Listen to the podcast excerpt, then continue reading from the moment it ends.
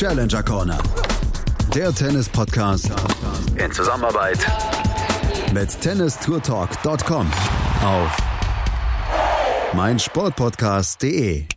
Letzte Woche gab es den Wahnsinn in Rom, als Herren und Damen zum Beispiel am Donnerstag zwei Matches hintereinander zu bestreiten hatten und eigentlich die kompletten Schlagzeilen im Tennis beherbergten. Allerdings gab es auch im Schatten davon hier in Deutschland ein Challenger-Turnier, was es in sich hatte, was sehr gute Nachrichten gebracht hat und was ein sehr interessantes Turnier war. Herzlich willkommen zu einer neuen Ausgabe von Challenger Corner hier auf meinsportpodcast.de mit äh, in Kooperation von tennistourtalk.com und Chip and Charge. Von Tennis Tour Talk begrüße ich jetzt den Macher Florian Heer, wie immer. Hallo Florian. Servus Andreas. Du hast das letzte Woche auch mitbekommen in Rom, dass da die Schlagzeilen abgingen und warst vielleicht sogar ein ganz bisschen froh, dass du etwa, es etwas beschaulicher hattest letzte Woche, oder? Möchte man fast meinen, aber ich kann mich da an einen Abend gerade erinnern, als ich in Heilbronn war, da ging es bei uns auch ziemlich lang. Bis 11 Uhr. Das war tatsächlich an dem Donnerstag, wo dann auch in, in Rom ganz lange gespielt worden ist. Und da wurde in Heilbronn auch lange gespielt. Darüber sprechen wir gleich unter anderem über Rudi Mollecker, den Vorjahressieger. Wir wollen mal wieder ein bisschen auf das Turnier zurückgucken, weil du in Heilbronn in der letzten Woche warst. Heilbronn ist jetzt zum zweiten Mal hintereinander auch mit zum Challenger des Jahres ausgezeichnet worden. Was macht das Turnier in Heilbronn so interessant beziehungsweise so einzigartig, dass es im Moment zu den beliebtesten, ähm, ja, zu, zu den beliebtesten Turnieren auf der Challenger Tour gehört? Ja, vielleicht so ein paar Keyfacts zum Turnier als solches. Also das war jetzt die sechste Ausgabe. Heilbronn als Tennisstandort als solches ist ja schon relativ bekannt. Da gab es ja von Mitte der 80er Jahre bis 2014 schon die Heilbronn Open, die damals in Thalheim Indoors in der zweiten Woche während der Australian Open stattgefunden haben. Und auch das war schon eines der ranghöchsten Challenger-Turniere in Deutschland und hatte da auch ein gutes Prestige, ein gutes Standing. Und ja, jetzt mit dem Neckar Cup, der also dann zum ersten Mal 2014 eben da in die Fußstapfen getreten ist mit einem neuen Konzept, jetzt eben im Sommer oder im Frühjahr, äh, Outdoor auf auf Sand ähm, hat man da eben ja die, die, die, diese, diese erfolgreiche Serie da in Heilbronn eigentlich gut fortsetzen können. Und ähm, ja, man hat dort jetzt ein Turnier mit 92.000 äh, Euro 40 Preisgeld, ähm, 100er äh, Serie, das heißt also die dritthöchste Challenger-Kategorie, die es eigentlich gibt und damit auch das höchst rangierte Challenger-Turnier in Deutschland inzwischen. Das Turnier selber wird ausgetragen in äh, Heilbronn am Trappensee. Dort äh, heißt der Tennisclub so und der liegt auch richtig schön. Also der liegt dort äh, eingebettet von den Weinbergen. Man hatte also, wenn man auf den Center Court schaut, immer im Hintergrund auch diese Weinberge, die das Ganze dann natürlich ein bisschen äh, ja nett aussehen lassen. Und ähm, ansonsten ist es ein sehr familiäres Turnier. Die Veranstalter geben sich richtig Mühe, dass sie vor allem eben auch ähm, für die Spielern gute Rahmenbedingungen setzen, allerdings eben auch für Zuschauer, Sponsoren, auch die Presse soll sich dort eben wohlfühlen und haben dort wirklich auch ein, ein gutes Setting hingelegt. Das muss man schon ganz ehrlich sagen. Und jetzt eben zum zweiten Mal ausgezeichnet worden zum Challenger of the Year. Ähm, in dem Jahr zusammen eben auch mit äh, Puerto Vallarta und ähm, Vancouver. Ja, ähm, ich habe ich hab ein paar Matches habe ich gesehen über den Stream, über den, den Livestream und ich gebe ganz offen zu, der, der Center Court, der hat mir schon sehr imponiert, weil der war wirklich richtig gut ausgestattet. Da konnte man schon gut sitzen, glaube ich. Ja, da sitzt sich richtig schön. Ähm, die haben inzwischen auch dort ein paar Night Sessions eingeführt. Da war es eben in dieser Woche vielleicht nicht immer ganz so schön. Da hat man schon mal die eine oder andere Wolldecke gebraucht, gerade eben, wenn es dann in die späten Abendstunden hineinging. Das Wetter war halt immer so ein Thema. Na gut, klar, Outdoor-Veranstaltung. Ähm, das ist dann natürlich auch, gibt dann immer noch ein bisschen so ein anderes Feeling, wenn dort die Sonne scheint äh, tagsüber und nachts oder abends es dann so richtig kalt wird. Aber ansonsten kann man sagen, man fühlt sich eigentlich wirklich wohl auf dem Gelände. Es ist sehr klein, es ist nichts irgendwie, was jetzt da super spektakulär herausragt. Man hat natürlich mit dem größeren Feld, das 48er Feld, was man jetzt eben auch hat, und das Ganze ein bisschen mehr verteilt äh, auf die Chords äh, darüber. Aber ansonsten ähm, ist es eine, ist es eine gelungene Sache. Es gibt auch Abendveranstaltungen unter der Woche. Also da gibt es dann auch die diversen Comedy-Auftritte oder eben Live-Musik, die dort äh, dann noch stattfindet. Da wird ja ein rundes Programm geboten. Wo wir schon mal gerade dabei sind, ums Drumherum zu sprechen. Du hast letzte Woche nämlich dann auch die Möglichkeit gehabt, mit den Turnierdirektoren zu sprechen, mit Mino und Metehan Cebici, die dieses Turnier als Turnierdirektoren vorstehen. Und ähm, das ist ein Elf-Minuten-Interview, ist ein bisschen länger, aber es lohnt sich reinzuhören, weil die beiden dann tatsächlich interessante Geschichten zu diesem Turnier dann auch erzählen. Da hören wir jetzt mal rein. So, diese Woche sind wir beim Neckar Cup in Heilbronn und äh, ich habe mich hier getroffen mit den Verantwortlichen des Neckar Cups, nämlich Metehan Cevici und Mine Cevici, die als Turnierdirektor, Organisatoren hier für dieses Turnier fungieren. Und ja, wollte natürlich mal von euch, wir kennen uns schon ein paar Jahre, muss man sagen, ich war von Anfang an hier mit dabei, natürlich noch mal ein bisschen hören, was war der Vorlauf dieses Turniers, wie hat sich das entwickelt und ja, wie kam überhaupt die Idee, hier dieses Turnier anzufangen? Als erstes danke fürs Kommen. Seit Jahren bist seid ihr auch dabei. Wie kam es dazu? Generell bin ich ja selber vom Tennis äh, abgestammt, vom Vater aus, Tennistrainer, Tennisschule und wenn alles gut läuft, hat man auch solche Ideen. Insofern weiß ich, wie diese Turnierlandschaft von der Spielerseite aus gedacht ist gemacht wird und diese Seite ist halt von meiner Seite aus noch nie gut gewesen. Die Turniere, wo ich immer war bzw. kenne, ist für die Zuschauer gut, für die Sponsoren gut und für den Turnierveranstalter. Und bei uns beim Neckar Cup haben wir das komplett andersrum gedreht. Wir haben das Turnier aufgebaut von der Spielerseite aus. Was braucht der Spieler? Was fehlt ihm? Welche Punkte achtet er, welche Punkte geht es ihm gut. Und von dieser Seite her wurden wir auch honoriert jedes Jahr, beziehungsweise wenn die Spieler auch auf der Anlage sehen und sie fühlen sich hier wohl und zeigen gleich auch mit einem Lächeln, wie gut es denen geht und auch ein Danke kriegen, dann wissen wir, dass es die richtige Seite ist. Und so wurde auch dieses Mega Cup Turnier auch aufgebaut. Schritt für Schritt. Lange Jahre davor und jetzt sind wir das sechste Jahr und von unserer Seite aus her sind wir auch für jedes Jahr auch weiterhin noch in Kleinigkeiten zum Umdrehen und zum Verbessern. Und so kommt das auch rüber, glaube ich. Da werden wir vielleicht noch nachher noch mal kurz drüber sprechen, welche Verbesserungspotenziale es vielleicht noch gibt. Aber vorher muss man natürlich vorweg schicken. Ihr hast es schon erwähnt, ihr seid von der Turnier, von der Spielerperspektive her das angegangen und es hat sich auch ausgezahlt. Zweimal hintereinander inzwischen ATP Challenger of the Year Award. So, ja, Mine, ich glaube, das ist eine Riesenauszeichnung, oder? Ja, absolut. Weil du gibst so viel, machst dir so viele Gedanken über das ganze Jahr, wie können wir, was können wir machen, dass sich wirklich alle Seiten wohlfühlen. Und wenn es am Ende klappt, sind natürlich alle zufrieden. Durftet ihr auch diesen Preis schon zweimal in Empfang nehmen? Gestern hat sie auf der Anlage auch stattgefunden. Ich glaube, letztes Jahr war es in Mailand, oder? Wie waren die Erfahrungen da? Also darf ich da was, sorry, darf ich sagen?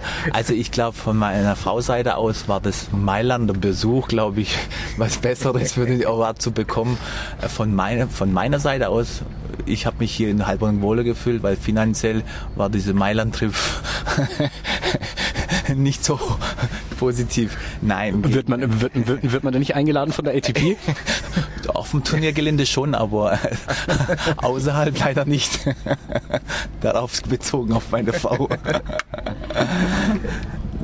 Nee, generell, was, was, was sehr wichtig ist und was auch positiv rüberkommt, das, was ich vorhin schon gesagt habe, dieses ganze Neckar Cup äh, Turnier, es ist, sind nicht nur wir drei, sondern das ganze Team von über 110 Helfern, Ballkindern, Linienrichter, und was jetzt, jetzt ganz wichtig ist, die Sponsoren. Also alle sind glücklich, jeder freut sich, jeder hat ein Lächeln und ich glaube nicht, dass man das woanders aussieht, dass wo gibt es sowas, dass ein Sponsor im Turnier oder davor sagt, hey, ich habe vom Neckar Cup gehört, bombastisch, ich bin dabei nächstes Jahr. Also Hut ab, toi toi toi, da sind wir sehr stolz davor, dass auch neue Sponsoren uns ansprechen und Sponsor werden. Also da sind wir, glaube ich, auf dem richtigen Weg. Vor allem habt ihr auch wieder ein super Spielerfeld zusammen. Man muss sagen, auch die deutschen Spieler scheinen sich immer wieder hier wohl zu fühlen. Ich weiß gar nicht, wie viel es dieses Jahr waren. Ich habe gar nicht durchgezählt, aber es waren, glaube ich, wieder eigentlich ja, fast alle, die so auf diesem Challenger-Niveau irgendwo unterwegs sind, oder? Also mit den Deutschen ist es ja so, da ist die Kommunikation natürlich schon mal von Haus aus viel leichter.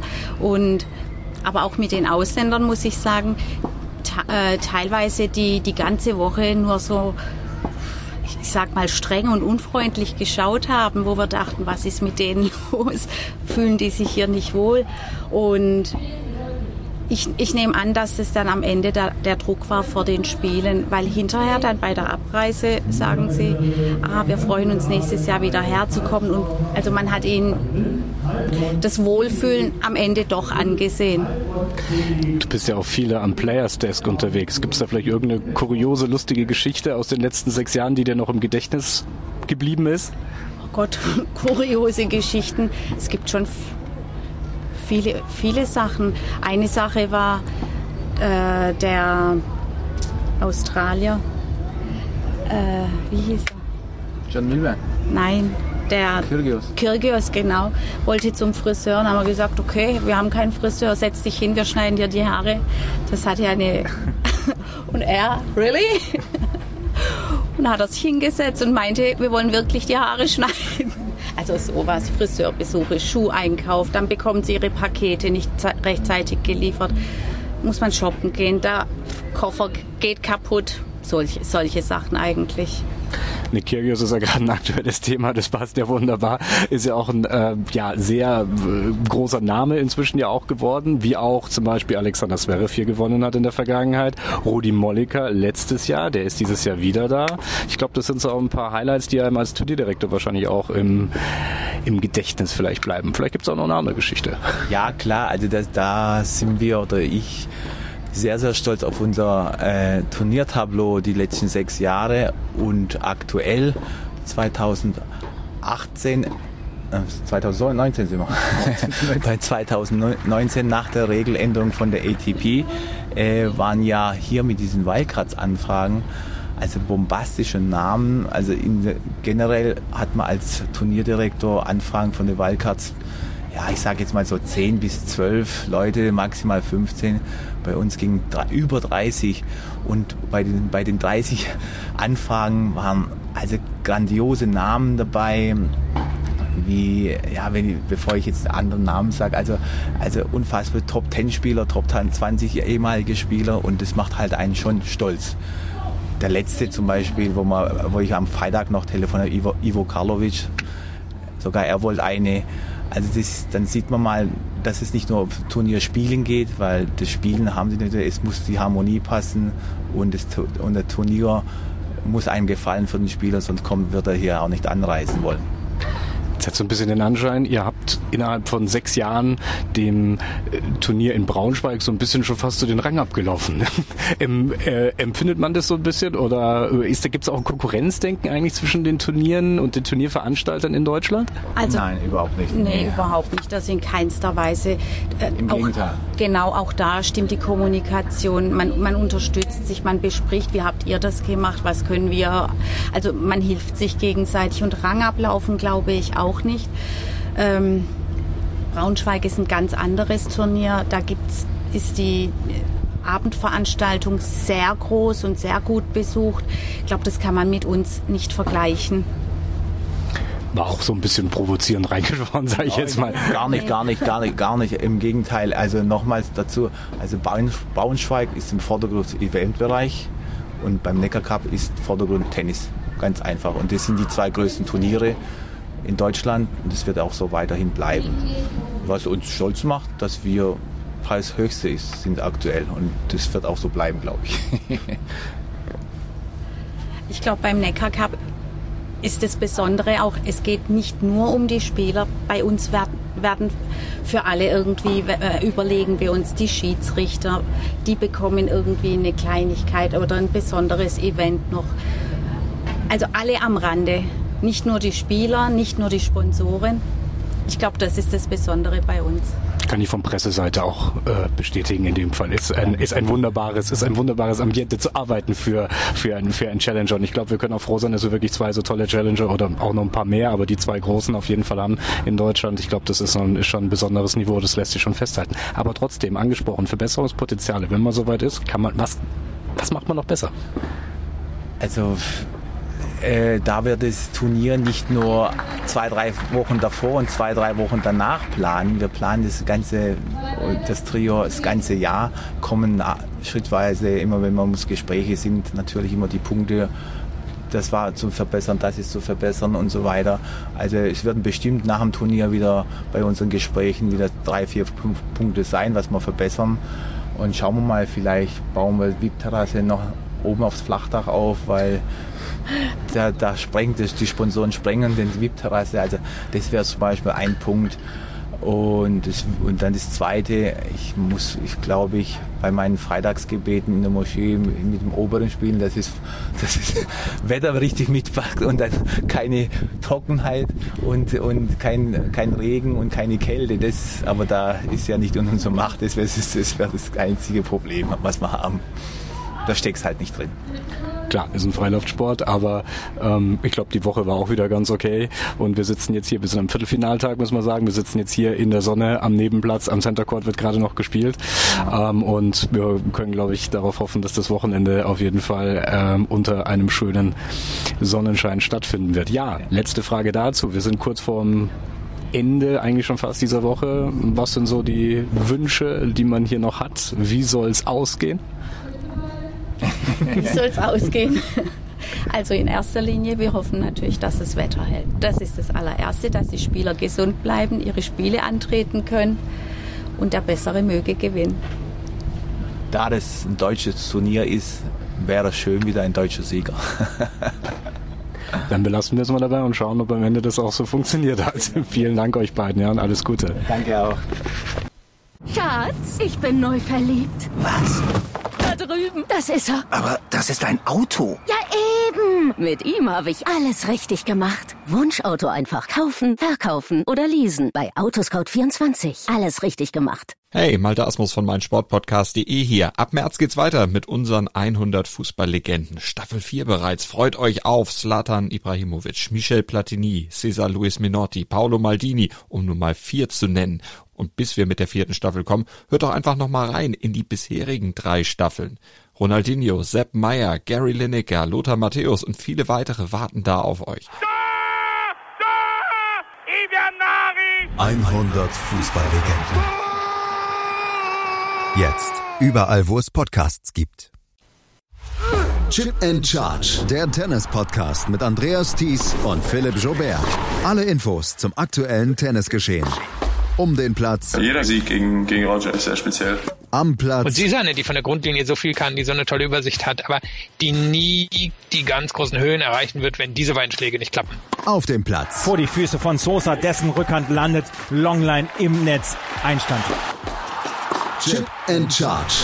Auf meinsportpodcast.de Mino und Metjahan Cebici waren das im Interview mit Florian Herr von Tennis Tour Talk. Florian, ähm, insgesamt hat das Turnier, glaube ich, auch einen sehr guten Termin jetzt. So eine Woche vor dem Qualifying dann bei den French Open. Es ist quasi auf der Durchreise nach Paris und es waren ja auch sehr gute Namen am Start. Ja, noch ganz kurz zur Erwähnung, nicht, dass das untergeht. Es gibt da noch einen dritten Mann, der da noch mit dabei ist, Tom Bucher. Das muss man noch sagen, der war jetzt bei dem Interview nicht mit dabei, aber das ist so das Trio, was quasi dieses Turnier veranstaltet. Aber terminlich gesehen, Andreas, absolut klar. Das ist ein, äh, ein absolutes, ähm, ein absolutes Goldstück eigentlich, muss man sagen. Es findet in dieser Woche von Rom statt. Das heißt, die, die relativ noch gut gerankten ATP-Spieler kommen da nicht alle rein. Ne? Master Series ist ja ein bisschen schwer, dann, dann tatsächlich reinzukommen und das ist dann eben auch die Gelegenheit, sich auf Challenger-Ebene zu begeben. Man hat natürlich die eine oder andere Konkurrenz mit am Start. Da findet noch ein Turnier in Samarkand statt, in, in Lissabon, was eben auch äh, Samtplatzturniere sind. Aber es liegt dann natürlich auch geografisch gesehen wunderbar natürlich auch mehr oder weniger auf dem halben Weg nach Paris. Also man kann sich in den Zug reinsetzen, ist dann sofort in Paris, wo dann am nächsten Tag immer die Quali beginnt. Das heißt, da sind, ist der ein oder andere Spieler dann auch ein bisschen im Stress am Wochenende, wenn es dann weitergeht zum äh, Grand Slam und ja, das konnte sich in der Teilnehmerliste oder im Teilnehmerfeld dieses Jahr auch wieder ähm, konnte man wieder ablesen. Man hat eben mit Filip Krajinovic den topgesetzten Spieler gehabt, der das Turnier ja am Ende auch gewonnen hat. Nummer 69 der Welt, der hat eine Wildcard bekommen. Der hat übrigens, ähm, das war in dem Interview auch gerade zu hören, bei den Wildcards gab es ja große Anfragen und er hat vorher dem äh, Chebi, wie er ja genannt wird eigentlich von allen, dem Turnierdirektor, dann eben auch gesagt, naja, also äh, ich krieg die Wildcard, dann gewinne ich auch das Turnier und das hat er dann am Ende ja auch tatsächlich geschafft zum zweiten Mal, ja. Und man muss auch sagen, aus deutscher Sicht ist das auch immer fantastisch besetzt. Ja. Also 14 deutsche Spieler waren im Hauptfeld im Einzel und das lässt sich sehen. Das lässt sich absolut sehen. Philipp Krajinovic, du hast es gesagt, an eins gesetzt. Tennis Sandgren war an zwei gesetzt, der ja letztes Jahr dann bei den Australian Open so für Furore gesorgt hatte. Ähm, insgesamt ein, ein sehr, sehr gut besetztes Turnier. Von deutscher Sicht zum Beispiel dann auch jemand, den man nicht so häufig in Deutschland sieht, Dominik Köpfer, der ja meistens dann auch äh, in den USA unterwegs war. Daniel Brands war zum Beispiel auch mit dabei, Cedric Marcel Stebe, Dustin Brown. Also insgesamt war es ein sehr, sehr gut besetztes Turnier und fast alle deutschen Spieler, die dann auch in dieser Woche die Qualifikation bei den French Open gespielt haben, beziehungsweise spielen, waren am Start. Das Turnierniveau war sehr gut und sehr hoch und ähm, ihr habt, glaube ich, dann auch wirklich hochklassigen Sport gesehen dann. Ja, wir haben am letzten Tag dann auch nochmal mit ähm, Chibi ges gesprochen und er hat gesagt, ja, also er war auch sportlich absolut begeistert. Ähm, man muss auch dazu sagen, ich finde das auch immer ganz interessant. Da kommen auch immer so ein paar Spieler, die man auf den europäischen Sandplätzen auf Challenger-Ebene normalerweise eben nicht sieht. So Tennis Sandgreen und so, was du gerade angesprochen hast. Überhaupt so äh, nordamerikanische Spieler, die sich ja eher seltener in Europa auf den Sandplätzen auf diesem Niveau daneben blicken lassen, die kommen eben aufgrund dieses Termins und das macht es auch nochmal ein bisschen äh, äh, interessant, finde ich. Ähm, ja, es wurde auch super angenommen. Also äh, man hat 600 bis 800 Zuschauer äh, im Schnitt pro Tag gehabt. Ähm, eine kleine Verstimmung, sage ich mal, gab es äh, von Turnierorganisatoren-Sicht bezüglich auf den Änderungen dieser Quali-Geschichte. Das hat ihnen nicht so gut gefallen. Also das Achterfeld Qualifikation, dass die mehr oder weniger wegbricht. Also dass das Turnier nur noch mehr sieben Tage stattfindet anstelle von neun. Das ja. wurde kritisiert und äh, sie haben auch gesagt, sie werden bei der ATP einen Antrag stellen, dass das auch wieder geändert wird. Ähm, man hat sich dieses Jahr ein bisschen versucht, da raus zu dividieren, weil eben zwei Tage wegfallen. Man hat so ein Warm-up, so ein Warm-up-Event gemacht, wo Rudi Molliker mit Elias Ümer aus Schweden dort auch unter anderem aufgetreten ist. Und ähm, ja, ich hatte dann auch nochmal gefragt, es gibt ja so ein paar Turniere auf Challenger-Niveau, die inzwischen so eine Pre-Quali auch äh, durchführen. Das kam dann aber eher nicht in Frage und das war ja vielleicht so ein kleiner Wermutstropfen oder das fanden sie halt einfach nicht so toll. Da bin ich sehr gespannt, was sich dort ergeben wird im nächsten Jahr. Also man ist hier oder man war in Heilbronn dort sehr überzeugt davon, dass das nächsten Jahr bestimmt wieder anders aussehen wird. Da sind wir mal gespannt und da werden wir natürlich hier in der Challenger Corner beziehungsweise auch bei Chip in Charge oder bei Tennis Tour Talk dann darüber sprechen. Philipp Krajinovic, über den müssen wir sprechen, das ist nämlich der Turniersieger gewesen. Der hat sich durch, ähm, durchgesetzt in seiner ersten Runde gegen Dominik Köpfer, den Deutschen, dann Peter Polanski, der an 14 hier gesetzt war, dann Viktor Troitsky, der schon mal Top 50 gespielt hat, aber jetzt wieder um den Anschluss kämpft. Dann ging Stefano Travaglia, der hier an 13 gesetzt war und im Finale gegen Arthur de Geef mit 6 zu 3, 6 zu 1. Am Ende war es relativ souverän, auch wenn Krajinovic im Halbfinale sehr zittern musste gegen Stefano Travaglia. Aber man kann schon sagen, bis auf die erste Runde gegen Dominik Köpfer und das Spiel gegen Travaglia war das ein sehr souveräner Sieg von Filip Krajinovic. Und ich meine, wenn er andeutet, hey Leute, gebt mir die Wildcard, dann gewinne ich auch das Turnier. Das ist ein Abliefern, was ich sehr schätze. Ja, und man hat natürlich auch gemerkt, gerade in dem Match gegen Travaglia, dass er ein wirklich erfahrener Spieler ist. Ja, also der war ja schon auf großen Turnieren unterwegs. Der hat äh, gegen Federer schon des Öfteren gespielt, um das jetzt nur mal so herauszustellen. Und man merkt halt, da waren so kleine Situationen und da ging so wieder mal so eine Entscheidung. Ja, wird jetzt anerkannt mit der Mark auf dem, auf dem Sandplatz und eben nicht. Und er hat es eben dann auch äh, immer sehr freundlich, ohne irgendwie ausfallen zu werden, dann auch diese Entscheidungen dann vielleicht auch mal kritisiert, aber man hat gemerkt, es ist eine gewisse Souveränität mit drin. Und das merkt man natürlich auch in seinem Spiel. Er ist solide und da kommt natürlich der ehemalige Top 50 Spieler, wo er sich ja jetzt auch wieder, äh, auch wieder hinbewegt, eindeutig durch. Und äh, das hat ihm im Halbfinale wahrscheinlich gerettet. Ja, sonst wäre es vielleicht nicht ganz gegangen, aber er hat auch gesagt, er wollte hierher kommen, er wollte hier spielen und er wollte hier gewinnen und ähm, hat auch gesagt, das ist jetzt für ihn jetzt auch nicht unbedingt etwas, was einen niedrigeren Stellenwert hat, nur weil es ein Challenger ist oder so.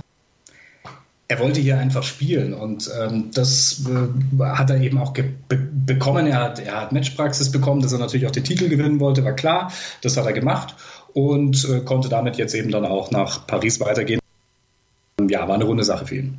War eine runde Sache für ihn und du hattest ihn auch im Interview nach dem nach dem Finale beziehungsweise quasi ein Pool-Interview von dir und zwei, drei anderen Kollegen und da hören wir jetzt mal rein.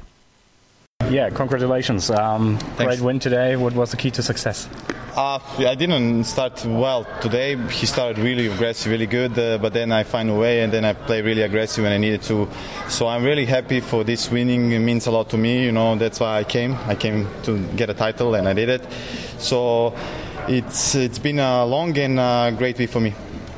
The second title here in Heilbronn seemed to be a great place for you. Yeah, I love I love it here. I really love that center court, and the uh, tournament director is, is, a really really nice nice guy, and uh, uh, all organization were really nice to me and. Uh, like I said, I hope I'm not gonna play anymore because I hope I'm gonna be next level. But you never know, and I'm always gonna come if I need to be. Now you're heading for Paris, hoping for a spot in the Roland I'm hope, Yeah, I'm one out. So let's see. Today is deadline. First in the, the line. And, uh, First in the line. Okay. Yeah. So let's see how it goes. And you, you forgot. Um, yeah, I didn't enter the qualies. Yeah. Um, how did this come? Yeah. Did you forget? The... I just. I'm an idiot. Danke. Okay. Philipp Krajinovic, also der Sieger dieses Turniers in Heilbronn. Wir haben allerdings noch ein paar andere Ergebnisse, über die wir sprechen müssen. Unter anderem den Vorjahressieger Rudi Molliker. Der war hier nämlich angetreten, um seinen Titel zu verteidigen. Und wenn man gleich auf die Auslosung geschaut hatte, dann sah man, oh, das wird eine ganz schwierige Geschichte. In der ersten Runde hatte er gegen Mats Moren gewonnen, dann aber in der zweiten Runde gegen den an zwei gesetzten Tennis Sandgren spielen müssen. Und da hat er sich aber durchgesetzt und hat klar in zwei Sätzen gewonnen. Dann gegen Aslan Karatsev hat er auch in zwei Sätzen gewonnen. Und dann gab es die Late-Night-Session gegen Dennis Novak aus Österreich. Dennis Novak, der letztes Jahr in Wimbledon für Furore gesorgt hatte und jetzt so ein bisschen seinen Durchbruch auf der Challenger-Tour beziehungsweise auf der ATP-Tour ähm, zu finden versucht, der letztens seinen ersten Challenger-Titel gewonnen hatte, war hier in Elf gesetzt und er gewann gegen Rudi Molliker mit 7 zu 6 im dritten Satz und das um 23 Uhr Ortszeit und das wahrscheinlich dann auch mit Wolldecken. Das war mit Wolldecken und gefühlten drei Grad. Vielleicht waren es auch wirklich drei Grad, ich weiß es nicht. Aber es waren immer noch ein paar hundert Leute am Court, was äh, ja sehr beeindruckend war, dass die dort eben auch ausgehalten haben und ausgeharrt haben. Und äh, ja, ähm, am Ende äh, Novak sich durchgesetzt. Ein bisschen überraschend, wie ich fand. Aber ja, äh, ist dann eben ins Halbfinale äh, eingezogen, wo er dann gegen Arthur de Greve gespielt hat. Die beiden waren dann, das waren so dann die beiden Marathonleute eigentlich so des Turniers. War so, wer war am Ende noch der fittere Spieler und das war dann der Belgier, der dann aber im Endspiel auch, glaube ich, richtig platt wirkte und das war dann auch, denke ich, auch mitentscheidend für den Titelgewinn für Krajinovic. Die äh, Gemeinsamkeit, die Arthur de Greve mit Novak Djokovic in der letzten Woche hatte vorher ganz viel gespielt und im Finale dann platt gewesen. Ja, genau, kann man so sagen. Also es gibt, es gibt gewisse Parallelen zwischen Heilbronn und Rom in diesen Wochen. Rudi Mollica spielt in dieser Woche dann jetzt beim, äh, bei der French Open Quali. Er spielt in der ersten Runde gegen Tommy Robredo. Einen größeren Altersunterschied wird man nicht finden zwischen den beiden als zwischen den beiden. 19 Jahre insgesamt besteht der Altersunterschied zwischen Tommy Robredo und Rudi Mollica. Ähm, was gibt es noch für Geschichten aus dem Einzel, die du gerne erzählen wollen würdest? Naja, also ähm, wie gesagt, es waren viele interessante Leute da, ähm, es waren interessante Matches, es gab auch so ein paar interessante Anekdoten. Also vielleicht nochmal ganz kurz zu Krajinovic zurück, der in dem Interview, man das am Ende ja auch gehört, gesagt hat, ja, also ich habe vergessen für die Quali zu melden in Roland Garros. Und was bedeutet, dass er also in der Quali nicht spielen konnte, wo, wo er normalerweise mit seinem Ranking zu dem Zeitpunkt des Cuts eben eigentlich hätte hinein müssen und äh, muss jetzt also darauf hoffen, dass noch einer aus dem Hauptfeld zurückzieht, damit er eben dort in das Hauptfeld dann gelangen kann. Also das war natürlich so ein kleiner Fauxpas, der, den er dann am, äh, erst am Ende rausgelassen hatte und sich ja dann auch mehr oder weniger mit den Worten für, verabschiedet hat, I'm an idiot, war natürlich schmunzelt gemeint, ja, aber sowas passiert eben anscheinend auch ja, in der Turnierplanung. Äh, ansonsten gab es auch noch ein kurioses Ende bei dem, bei dem Finale, denn Arthur de Greve wurde eigentlich mit einem äh, Point Penalty bei Matchball wurde das Endspiel entschieden, was auch ein bisschen komisch war, weil ähm, ja, er hatte vorher eben schon eine Verwarnung gezogen und äh, dann äh, war zweiter Aufschlag, es wurde Fuß äh, oder erster Aufschlag, es wurde Fußfehler gegeben und das ist ja immer so eine ganz beliebte Geschichte bei den Spielern, hat dann also dem Linienrichter, der das angedeutet hat, ja, so ein bisschen leicht mit dem Tennisschläger den Ball in seine Richtung befördert. Dem Stuhlschiedsrichter hat es anscheinend nicht so gut gefallen, hat ihm eben dahingehend einen Punktabzug gegeben und das war damit natürlich das Ende des Matches. Äh, ich weiß nicht, es gab nachher bei der ATP, ich habe da bin da so ein bisschen, konnte man da reinschauen, äh, wo die wo Supervisor und Schiedsrichter saßen, da gab es dann schon ein paar Diskussionen. Ich weiß nicht, ob es darum ging, aber ich könnte mir schon vorstellen, dass da vielleicht den einen oder anderen Gesprächsbedarf noch gab, weil man dann eben auch vielleicht ein bisschen mehr Fingerspitzengefühl hier hätte walten lassen können. Auf jeden Fall hat Filip Krajinovic dieses Einzel gewonnen und er war tatsächlich zu doof. Das können wir jetzt einfach mal so sagen, weil er selber gesagt hat, für die Qualifikation in Roland Garros zu melden. Er muss jetzt darauf hoffen, dass zum Beispiel ja, John Isner vielleicht ja auch zurückzieht, weil John Isner äh, laboriert immer noch an seinem Fußbruch. Ob er nächste Woche wird antreten können, das steht zu diesem Zeitpunkt noch nicht fest. Aber die Hoffnung bleibt bei Filip Krajinovic nächste Woche im Hauptfeld zu stehen. Das war der Einzelwettbewerb. Filip Krajinovic gegen, gewinnt gegen Arthur de Reef. Wir hatten natürlich aber auch einen Doppelwettbewerb und der war relativ prominent besetzt aus deutscher Sicht. Wir beide hatten schon in München die Möglichkeit, mit Kevin Krawitz und Andreas Mies zu sprechen. Du damals für Tennisnet, ich für Chip and Charge. Und Kevin Krawitz und Andreas Mies waren jetzt auch wieder angetreten. Hier waren noch ein Eins gesetzt und sie trafen in einem Dreiviertel-deutschen Finale auf André Begemann und Fabrice Martin. Und das gewannen sie relativ klar mit 6 zu 2 und 6 zu 4. Kevin Krawitz und Andreas Mies haben sich hier überhaupt nichts ähm, zu Schulden kommen lassen, beziehungsweise haben hier überhaupt nichts anbrennen lassen. Ja, sie hatten ein Walkover im Halbfinale, als Carlos Perlock und Hugo Delien nicht angetreten sind, aber ansonsten war das, äh, war das sehr, sehr straight, ein sehr straighter Turniersieg für die beiden und man sieht den beiden die, dieses gewachsene Selbstvertrauen an. Absolut. Also die sind richtig on fire, das muss man einfach sagen. Im Moment beste deutsche Doppelpaarung oder rein beste deutsche Doppelpaarung, muss man einfach, muss man sagen. Äh, die haben das Turnier eben bei den New York Open gewonnen, ihren ersten ATP-Tour-Titel. Ich bin gespannt, wie es jetzt dann aussehen wird, wenn sie in Roland Garros antreten, wenn sie dann eben auch auf der nächsten größeren Ebene, auf ATP-Ebene jetzt wahrscheinlich langfristig ja wohl unterwegs sein werden, wie es sich verhält. Aber man merkt denen an, die haben auch Spaß. Äh, gerade Andreas Mies ist einer, der auch immer mal wieder gerne sagt, wow, das macht ihm richtig Spaß im Moment, auch so ein bisschen, denke ich mal, die, die Aufmerksamkeit, die er da auch auf sich zieht. Ähm, und das, äh, das zeigen sie auf dem Platz dann auch wieder. Das muss man ganz ehrlich sagen. Die beiden harmonieren da sehr gut. Und ähm, ja, äh, das kann man dann eben dann auch in den Resultaten ablesen. Die Trilogie der Interviews mit Kevin Krawitz und Andreas Mies hast du abgeschlossen. Du hast die beiden nach dem Turniersieg dann auch gesprochen. Und da hören wir dann jetzt auch nochmal rein. So, ich bin hier mit den Doppel-Champions des Neckar Cups 2019, Kevin Gravitz, Andreas Mies. Gewonnen gegen André Begemann und Fabrice Martin im Finale. Andreas, was hat den Unterschied ausgemacht im Finale heute? Ja, zuerst mal sind wir total froh, dass wir das Finale gewonnen haben. Wir haben hier letztes Jahr im Finale knapp verloren im Champions Tiebreak. Da waren wir schon ziemlich enttäuscht, weil es eine verpasste Chance war und äh, deswegen haben wir gesagt, wir kommen nächstes Jahr wieder und versuchen uns das Ding zu holen. Sind wir natürlich überglücklich drüber und ähm, wir wussten von vornherein, dass es ein schwieriges Finale wird. Fabrice und André haben auch super gespielt die ganze Woche und ähm, der Unterschied war heute, würde ich sagen, dass wir unsere Aufschlagspiele äh, einfacher gehalten haben und immer immer wieder Druck gemacht gemacht haben auf, auf, die, äh, auf deren Aufschlagspiele und dann haben wir auch einige Breaks gemacht, sind direkt gut gestartet. Das hilft natürlich und äh, das würde ich sagen war so der Unterschied am Ende und wir hatten von Anfang bis Ende im Match eine super Energie und haben es echt geil durchgezogen.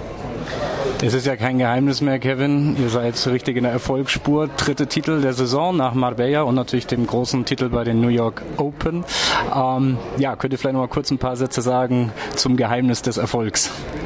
Ja, wie gesagt, wir spielen jetzt schon fast eineinhalb Jahre zusammen. Ich glaube, äh, es hilft schon schon auch für die Turniere, dass so eine Art Routine da reingekommen ist, dass wir wissen genau, wie der andere, also wie, wie, äh, wie derjenige halt tickt und so, was er, was er gern mag, was er nicht so gern mag. Also das, ist, das hilft schon, wenn man so ein äh, Team dann bildet und über das, das hilft dann bei der Konstanz einfach. Also wir haben wenig Schwankungen im Challenger jetzt drin. Ähm, äh, klar kann man auch noch an, an vielen Sachen arbeiten, um es dann richtig in die Weltspitze zu schaffen, aber ähm, ja, wie gesagt, es macht einfach, einfach Spaß, jede Woche äh, miteinander zu spielen, dass man halt ein Team ist, dass man sich jetzt nicht immer jemand Neues suchen muss und es ist äh, ja, einfach entspannter. Nichtsdestotrotz seid ihr letzte Woche getrennte Wege gegangen, interessante getrennte Wege. Ähm, du hast ein Turnier gewonnen in X, was glaube ich auch eine ziemlich äh, gute Geschichte ist. Vielleicht ein paar Worte dazu noch. Äh, genau, ja. Eigentlich ähm, hatte, ich, hatte ich das Turnier eigentlich auf dem Plan, damit ich Einzel spielen kann. Ähm, äh, weil ich da reingerutscht bin im, im, Einzel. Von vornherein war der Plan, dass wir die Woche nichts machen und dann ja, ähm, hat sich das kurzfristig mit Jürgen Melzer ergeben. Ähm, und dann habe ich natürlich auch äh, das Doppel da mitgenommen, dass es dann so gut lief. Ähm, äh, klar, umso schöner natürlich. Und ja, und jetzt geht's weiter. Und Andrea ist einen ganz interessanten Weg gegangen, hat in Troisdorf gespielt. Ich hoffe, ich spreche das richtig aus. Äh, mit einem ehemaligen Kumpel, oder? Was richtig? Ja, genau. Das war, das war eine ziemlich spontane Aktion. Da ich, ich war ähm, zu Hause und wollte die Woche in Köln trainieren und dann habe ich einen Anruf bekommen von einem meiner besten Freunde aus Troisdorf, ähm, den, mit dem ich äh, zu Juniorenzeiten in Troisdorf äh, zusammen gespielt habe und ähm, ja, wollte trainieren in Köln und dann hat er gesagt, ich habe hier eine Wildcard ähm, in Troisdorf bei dem ITF 15.000er, ob ich nicht mit ihm spielen möchte. Und dann habe ich zuerst einfach, habe ich nur gelacht und dachte, das wäre ein Scherz. Und dann hat er gesagt, ja, aber der äh, Davis Cup Teamchef Michael Kohlmann steht hier neben mir und würde es auch sehr begrüßen, wenn du vorbeikommst. Und das wäre auch nicht unwichtig für die Davis Cup Nominierung. Und dann habe ich gesagt, okay, vielleicht sollte ich doch mal vorbeischauen. Und äh, war dann echt super Training für mich, weil manchmal habe ich nicht so viele Trainingspartner auch um auf auch fürs Doppel, ähm, trainiere dann ähm, ja manchmal nur mit einem ähm, und ähm, deswegen war es super Training da und hatte ein paar Matches und es war mehr zum Spaß in meiner alten Heimat und äh, war lustig. Wir haben dann leider im Finale mit Matchball verloren, aber äh, trotzdem eine, eine coole Sache, ja. Und jetzt geht's nächste Woche in eine ganz andere Welt. Erste Grand Slam Turnier zusammen, oder? Äh, nee, also wir haben schon, äh, wann war das erste? 2017? Nee, 2018 in Wimbledon. Okay, ja, ja. 2018 in Wimbledon haben wir uns qualifiziert und dritte Runde dann gespielt, äh, genau. Und danach, ähm, ja, dann ging es nicht, dass wir das äh, Ranking zusammen hatten. Dann äh, haben wir uns nochmal aufgeteilt für US Open und, und Australian Open. Und ja, und genau, jetzt hat es ja geklappt ähm, äh, in Paris, äh, dass wir da zusammenspielen, haben uns jetzt auch äh, ja, viele Punkte erspielen können dieses Jahr, dass wir so ein Combined Ranking dann haben, um die, in die Grand Slams Turniere und auch in die ATPs, in die weiteren dann reinzukommen. Ja. Und für dich steht Doppelschicht an, Kevin. Äh, Singles auch jetzt Quali. Ähm, was erhofft man sich da? Ja, Qualifikation. Ja, das wäre gut. Das ist ja gut, ja. nicht schlecht. Äh, ja, ich freue mich auf jeden Fall, äh, da im Einzel auch mitspielen zu dürfen. Ähm, äh, ja, klar, bin ich super happy und äh, es geht ja dann äh, morgen oder übermorgen schon los. Also ziemlich kurzfristig. Ähm, ich reise heute Abend noch hin und dann schauen wir mal, was geht. Also ich äh, werde alles geben in meinen Einzelmatches. Und äh, wenn sich dann, äh, wenn sich dann über das Doppel, wenn das Einzel und Doppel sich überschneidet, ja, umso besser für mich. ähm, aber ich glaube, das, äh, ja, mal gucken. Als letztes noch, ähm, ihr habt zwar jetzt bei der Siegerehrung gesagt, naja, also letztes Jahr habt ihr gesagt, boah, äh, wir würden lieber in Rom spielen, ja. Ähm, jetzt habt ihr gesagt, ja, ihr wollt nächstes Jahr wiederkommen, aber war das vielleicht schon irgendwie doch ein Abschied von der Challenger Tour? Ja, ich hoffe doch insgeheim. Ne? Ähm, ja, ich habe letztes Jahr gesagt, äh, ich hoffe, dass wir nächstes Jahr so gut sind, dass wir ins Masters in Rom reinkommen. Es hat leider nicht ganz geklappt, ähm, aber deswegen werde ich jetzt äh, nicht wieder sagen, wie hoffe ich, dass ich nächstes Jahr in Rom bin mit, mit Kevin. Ähm, mal schauen, was passiert. Äh, in einem Jahr kann so viel passieren und äh, sieht man ja. Ich meine, letztes Jahr standen wir beide 120 oder sowas äh, und jetzt sind wir beide um die 50 und wer weiß, äh, was in einem Jahr ist. Und wir, ich denke denke, wir sind auf einem guten Weg und ähm, müssen da dranbleiben, müssen da weiter hart arbeiten, dass wir ähm, in die Weltspitze kommen, was unser Ziel ist. Ähm, wollen in alle Turniere reinkommen, in die Masters auch, die uns noch fehlen. Da brauchen wir ein Ranking um die Top 30. Das ist jetzt das nächste Ziel und ähm, jetzt weiter Gas geben und hoffentlich gesund bleiben und dann hoffen wir mal, dass das äh, in Zukunft dann klappt. Aber macht echt äh, super viel Spaß. Dann viel Erfolg dafür und viel Spaß und Erfolg natürlich in Paris. Danke. Dankeschön. Kevin Krawitz und Andreas Mies also jetzt nächste Woche im Hauptfeld in Roland Garros. Kevin Krawitz spielt die Qualifikation, hat dort dann aber sein Erstrundenmatch verloren. Andreas Mies ist ja komplett, hat sich aufs, aufs Doppel beschränkt und die beiden spielen also nächste Woche dann im Doppel in der ersten Runde. Sie haben gegen André Begemann und Fabrice Martin gewonnen. Und André Begemann ist ja eine interessante Figur. Der war ja in den letzten Jahren immer so ein bisschen ne, das Aushängeschild des deutschen Doppeltennis. Er hatte zum Beispiel mit Martin Emrich größere Erfolge gefeiert und danach ist es etwas ruhiger um ihn gew geworden, auch wegen Verletzungen. Begemann hat hier mit Fabrice Martin gespielt. Ähm, Doppelfinale erreicht. Er ist ungefähr um 130 im Moment in der Doppelweltrangliste, aber auch für ihn natürlich wieder ein Erfolg. Ja, er war schon mal die Nummer 36, war schon mal genau, ich glaube, er ist immer 136 ist er in das Turnier gegangen. Er war schon mal 36, das heißt, er war schon mal 100 Plätze tatsächlich besser, hatte 2014 dann ein unglaubliches Jahr, auch vor allem mit, äh, mit äh, Pütz an der Seite, haben sie hier in Heilbronn schon mal gewonnen gehabt, haben Davis Cup gespielt und ja, danach wurde es ein bisschen stiller. Er war eben auch verletzt. Ich habe mal versucht zu zählen. Das ist ja nicht so einfach immer auf den Website. Ich glaube, er hat 19 Challenger-Titel im Doppel gewonnen. Das ist ja auch eine ganz große Anzahl. Auch natürlich auf ATP-Ebene erfolgreich gewesen. Und ja, dann wird es ein bisschen ruhiger, auch aufgrund der Verletzungen. Und jetzt hängt er so ein bisschen zwischendurch, hat keinen festen Partner. Man kann sagen, eigentlich genauso ein bisschen das Gegenteil von dem, was ähm, Mies Kravitz im Moment so stark macht, dass sie eine feste Kombi sind gute Abstimmung eben auf dem Platz haben, äh, man sich gut kennt, das betonen sie ja immer wieder. Und das ist, wenn man wechselnde Partner hat im Doppel, eben relativ schwer umsetzbar. Und das, glaube ich, hat ihm auch so ja, zu schaffen gemacht. Und ähm, ja, das hat er dann eben auch im Interview gesagt. Und da hören wir genau jetzt rein, weil du hast nämlich auch André Begemann gesprochen. Ja, ich bin hier mit André Begemann, Runner-Up beim Neckar Cup in Heilbronn. André, nicht das erhoffte Resultat im Finale. Was hat vielleicht heute den Unterschied ausgemacht? Gut, ähm, ja, also erstmal sind wir natürlich sehr zufrieden, dass wir im Finale stehen ähm, oder gestanden haben und ähm, ja, wir haben äh, etabliertes Doppel gespielt. Die Jungs stehen 50 in der Welt, die spielen seit einem Jahr zusammen, haben, glaube ich, äh, über 80 Matches zusammengespielt.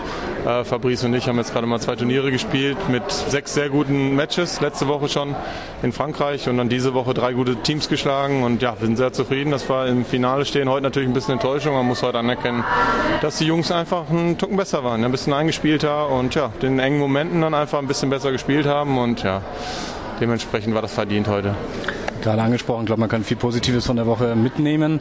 Ähm, was macht euch auch besonders gut aus, das Zusammenspiel mit Fabrice? Gut, also zum einen kennen wir uns schon länger. Wir haben jetzt nicht so viel zusammengespielt, aber wir kennen uns persönlich schon ähm, länger und sehr gut. Von daher, wir verstehen uns erstmal gut außerhalb vom Platz und auf dem Platz haben wir eigentlich äh, ja, die gleiche Energie. Wir, wir ja, mögen es beide mit sehr viel Energie zu spielen, mit sehr viel Intensität und mögen halt diesen Teamgeist. Und es gibt viele Spieler, die das eher ruhiger mögen und wir sind eher so ein bisschen ja, Gefühl, äh, gefühlsbetonter, wenn man so will, oder emotionaler. Und ja, das, das, das harmoniert gut und deswegen hoffe ich, dass wir in Zukunft noch mehr spielen können. Wurde schon am Platz angesprochen. 2014 konntest du den Neckar Cup schon mal mitnehmen mit Tim Pütz damals. Das war auch ein Bombenjahr. Ähm, wie hat sich seitdem so ein bisschen auch entwickelt? Ja, 2014 war natürlich ein tolles Jahr. Ich glaube, ich habe, weiß gar nicht, zwei oder drei ATP-Turniere gewonnen im Jahr. Halle, Gestart, hier, ich weiß nicht, fünf Challenger-Titel oder so. Ähm, ich habe mein höchstes Ranking, habe, ich glaube, Davis Cup gespielt. Das war tolle Jahre. Ähm, hatte dann danach drei Ellenbogen-OPs, die mich natürlich sehr zurückgeworfen haben. Äh, das weiß natürlich mittlerweile auch jeder auf der Tour. Ähm, ja, ähm, es hat sich so entwickelt, dass ich dann immer noch einen festen Partner hatte und jetzt natürlich sehr zurückgefallen bin seit der Zeit. Mich das auf jeden Fall immer wieder auch so ein bisschen gehemmt hat und ähm, ich jetzt sehr zufrieden bin, dass ich wieder äh, schmerzfrei bin, dass ich spielen kann, dass ich jetzt auch wieder auf die Suche gehen kann nach einem festen Partner und dass eine Rangliste wieder vorwärts geht, dass ich wieder hauptsächlich, dass ich wieder schmerzfrei trainieren kann, weil ich habe einmal gemerkt, wenn du zwei Jahre kaum trainieren kannst ähm, und 10, 15 Aufschläge machst, dann, dann kannst du einfach nicht die Ergebnisse erwarten. Ne? Und dann fehlt die Konstanz im Match, dann ja, es ist einfach dann, ja, es tut einfach weh, weil man will mehr, aber es geht einfach nicht, weil ich es einfach nicht abrufen konnte, nicht nur im Training und dann dementsprechend im Match. Und ja, ähm, jetzt bin ich aber positiv, es geht weiter nach vorne und ähm, ja, ich freue mich eigentlich auf die nächsten Jahre jetzt. Wenn so eine, so eine Partnersuche, wie geht man da eigentlich vor? Weil das ist ja im Doppel nicht ganz so einfach. Ihr braucht ein ähnliches Ranking, um die gleichen Turniere reinzukommen und dann wirklich auch eine Saison lang zusammen zu spielen. Genau. Ja. Wie macht man sowas? Ja, es ist wie, wie, du schon angesprochen hast. Es ist also so, dass wir natürlich immer gewisse Cuts erfüllen müssen. Das heißt, ähm, es wird das, äh, die Ranglistenpositionen, die wir zusammengewürfelt, ähm, entweder Einzel oder Doppel, wie auch immer. Und ja, dann muss man einen bestimmten Cut schaffen. Da spielen halt 16 Spieler mit. Ähm, und dementsprechend ist es so, du musst halt schauen, wo du stehst und dementsprechend weißt du, wenn der Cut 160 ist und ich stehe momentan 100 oder so, dann weiß ich halt, ich brauche einen Spieler, der Top 60 steht zum Beispiel. Dann gehe ich mein Telefonbuch, schaue da kurz rein, wer alles Top 60 steht, beziehungsweise schaue ich erst auf die Rangliste, dann schaue ich ins Telefonbuch. Und ja, so ist das. Ne? Genauso ist es beim French Open, wenn ich weiß, der Cut ist 140 dann, ähm, und ich stehe 70, dann weiß ich, Top 70 muss ich suchen. Und wenn ich das nicht finde, muss ich hoffen, dass ich mit einem, äh, vielleicht einem 80er spiele und dann hoffe, dass der Cut auf 150 mal rutscht. Das kann ja auch sein. Ne? Aber so in etwa ist das. Wir haben alle die Nummern von, äh, also von, von allen Spielern und ja, dann geht es auf die Suche. Und wenn es dann fru äh, fruchtet, dann ist es meist so, dass man dann häufiger zusammenspielt und dann hoffentlich eine gleiche Partnerschaft, äh, gleich eine Partnerschaft bildet und dann ja, hoffentlich irgendwann das gleiche Rangliste, die gleichen Ranglistenposition hat, um dann weitere zu spielen. Ja. Wie werden dann jetzt die nächsten Wochen oder die nächsten Monate vielleicht auch auf der Tour aussehen? Momentan ist es so, dass ich halt auf der Suche bin, ähm, also nicht, ähm, sage ich mal, ähm, aktiv, sondern einfach meiner Rangsposition geschuldet. Ich, ich brauche nun mal jetzt Schützenhilfe, ich brauche äh, Hilfe von äh, Spielern, die höher stehen. Die wissen ja, dass ich schon mal höher gestanden habe und schon ein bisschen besser gespielt habe. Und von daher werde ich die nächsten Monate, Wochen und Monate versuchen, ähm, ja, mit verschiedenen Partnern zu, finden, äh, zu spielen, vielleicht auch ein paar Einzelspielern ähm, werde versuchen, die deutschen Turniere auf jeden Fall zu spielen, weil mir die am meisten immer Spaß machen. Stuttgart, Halle hoffe ich immer noch drauf, dass ich da vielleicht eine Wildcard kriege. Das wird sich auch die nächsten Wochen entscheiden. Dann würde ich gerne auf Rasen gehen. Das ist das Ziel, ähm, ja, Wimbledon vielleicht noch reinzurutschen. Das wäre das wär exzellent. Und wenn das nicht klappen sollte, einfach wieder bis zum Ende des Jahres schmerzfrei sein, Spaß haben, viel mit dem Spaß in Verbindung kommen und dann äh, kommen die Ergebnisse von alleine. Da bin ich überzeugt. Ja. Da wünsche ich auf jeden Fall viel Erfolg dafür. Danke. Danke. Das ist ganz interessant, wie ich finde, weil wir hatten ja Tim Pütz zum Beispiel für Chip and Charge interviewt und der hatte gesagt, er möchte im Moment gar nicht so unbedingt einen regelmäßigen Partner. Er sucht die sich und äh, hat da auch Lust drauf und spielt jetzt in dieser und in der nächsten Woche mit Martwell Mittelkoop. Ähm, bei André Begemann ist das ein bisschen anders, dann sind die Typen dann auch im Doppel dann so ein bisschen verschieben. Ja, wahrscheinlich. Ähm, das ist interessant natürlich, dass du es erwähnst mit, mit, mit Tim Pütz und dass er gesagt hat, ja, also er braucht keinen festen Partner im Moment. Ich persönlich glaube, es ist ein Vorteil. Aber gut, ähm, die Spieler wissen das natürlich besser als ich. Aber ich denke, es ist trotzdem einfach ein Vorteil, wenn man die feste Abstimmung hat und ähm, langfristig merkt man auch, dass äh, die, die hier als feste Teams auftreten, dann auch ja, gefestigter wirken, solider auf dem Platz wirken. Das wirkt einfach stimmiger. Und ich denke, vielleicht äh, auch erfolgreicher. Da müsste man mal eine Statistik zu aufführen, wenn es die nicht schon gibt. Ja. Ähm, André Begemann wird nächste Woche bei den French Open nicht am Start sein. Er ist einfach nicht hoch genug in der Weltrangliste. Das Thema hatten wir ja mit Kevin Krawitz und Andreas Mies, dass die mit ihren beiden Platzierungen rund um 65 damals nicht in das Turnier bei den äh, Australian Open reingekommen sind, sich deswegen verschiedene Partner gesucht hatten. Und für André Begemann ist die Doppelplatzierung im Moment nicht gut genug, um dann bei den French Open zu spielen. Deswegen muss er sich dann in der nächsten Zeit immer noch auf Challenger verdingen und vielleicht sprechen wir in einem halben Jahr dann von André Begemann und einer festen Doppelpartnerschaft. Mal gucken, wie sich dann das nächste Jahr dann so ergeben wird. Das war unser großer Rückblick auf das Turnier in Heilbronn in der letzten Woche. Ähm, wir hatten natürlich auch noch drei andere Turniere, zum Beispiel in Samarkand oder in Guangzhou und in Lissabon. Und in dieser Woche findet, wie gesagt, die Qualifikation statt für die äh, French Open. Aber es findet auch in dieser Woche dann noch ein Challenger statt, nämlich das Challenger in Israel, in Jerusalem. Das ist zum ersten Mal, wird das jetzt hier dieses Jahr ausgetragen. Braden Schnur aus Kanada ist dort am Start und an eins gesetzt. John Patrick Smith an zwei wird auf Hartplatz ausgetragen und ist so ein bisschen für die Leute, die überhaupt keine Lust auf Sandplatz haben, beziehungsweise auch nicht hoch genug in der Weltrangliste stehen, um dann dort ähm, antreten zu können. Ähm, für die Leute jenseits der 250 ungefähr, die nicht bei der Quali antreten können, Roland Garros sicherlich ein, ein schönes Ziel, um dort äh, spielen zu können. Ja, aber es ist ein schwieriger Termin, das muss man halt ganz klar ja, sagen. Klar. Wenn äh, Grand Slam Qualis sind, das ist eher undankbar, wenn es darum geht, wirklich größere Namen, sage ich mal, vielleicht zu ziehen. Ähm, nichtsdestotrotz bleibt abzuwarten, inwieweit das Turnier sich dort entwickelt. Du hast ja schon gesagt, wer mit dabei ist und äh, dort sind eben hauptsächlich so die eben mit am Start, die es eher versuchen, die Sandplätze zu vermeiden oder eben nicht gut genug gerankt sind. Ähm, vom Turnier selber können wir natürlich nicht sagen. Ähm, es findet zum ersten Mal statt äh, als 80er Kategorie und ja, mal sehen, äh, wie sich das in dieser Woche dann auch entwickelt. Ja. Ähm, wir werden dann auch drauf schauen in den nächsten Tagen und ihr werdet dann zwischendurch dann auch mal auf tennistourtalk.com dann darüber lesen können, über das Turnier in Jerusalem. Aber Der Fokus gilt dann natürlich diese Woche und die nächste Woche und die nächsten zwei Wochen dann in French Open. Du wirst dann auch vor Ort sein. Ja, genau. Ich werde zur Quali, Ende Quali in Paris eintreffen, dann auch die ersten Tage im Main Draw dort noch ein bisschen verbringen. Gerade die ersten Tage finde ich es natürlich besonders spannend, wenn auf den hinteren Courts, Outdoor Courts dort sich einiges tut, wo eben abseits des großen Chatrier und des Longlen dann auch die ein oder anderen interessanten Namen unterwegs sind und da versuche ich mich in dem Gewusel am Bois de Boulogne dort auch noch ein bisschen dran zu beteiligen tennis-tourtalk.com. Dort könnt ihr dann die Eindrücke von Florian herlesen, der dann während der Quali beziehungsweise an den ersten Tagen der French Open dann vor Ort ist. Ansonsten gibt es den Chip, das Chip in Charge Daily tous les jours, was wir täglich bringen werden. Ab Donnerstag dann oder am Donnerstag dann auch die große Auslosungsvorschau und dann ab Sonntag dann unsere Dailies zu Chip in Charge. Das war's für heute mit der Challenger Corner, mit dem Turnier in Heilbronn, mit unserem großen Rückblick auf das Turnier in Heilbronn. Florian, vielen Dank für deine Mithilfe wieder. Ja, vielen Dank. Und wir hören uns das nächste Mal ungefähr in vier oder fünf Wochen, wenn es wieder heißt Challenger Corner hier auf meinsportpodcast.de. In der Zeit, in der Zwischenzeit könnt ihr dann Chip and Charge hören, beziehungsweise auf tennis-tourtalk.com schauen, was das Tennisgeschehen so hergibt. Vielen Dank fürs Zuhören. Bis zum nächsten Mal. Auf Wiederhören.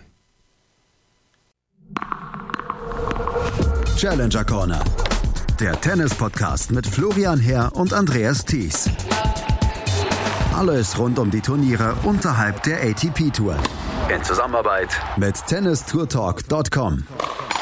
Challenger Corner auf meinsportpodcast.de. Schatz, ich bin neu verliebt. Was?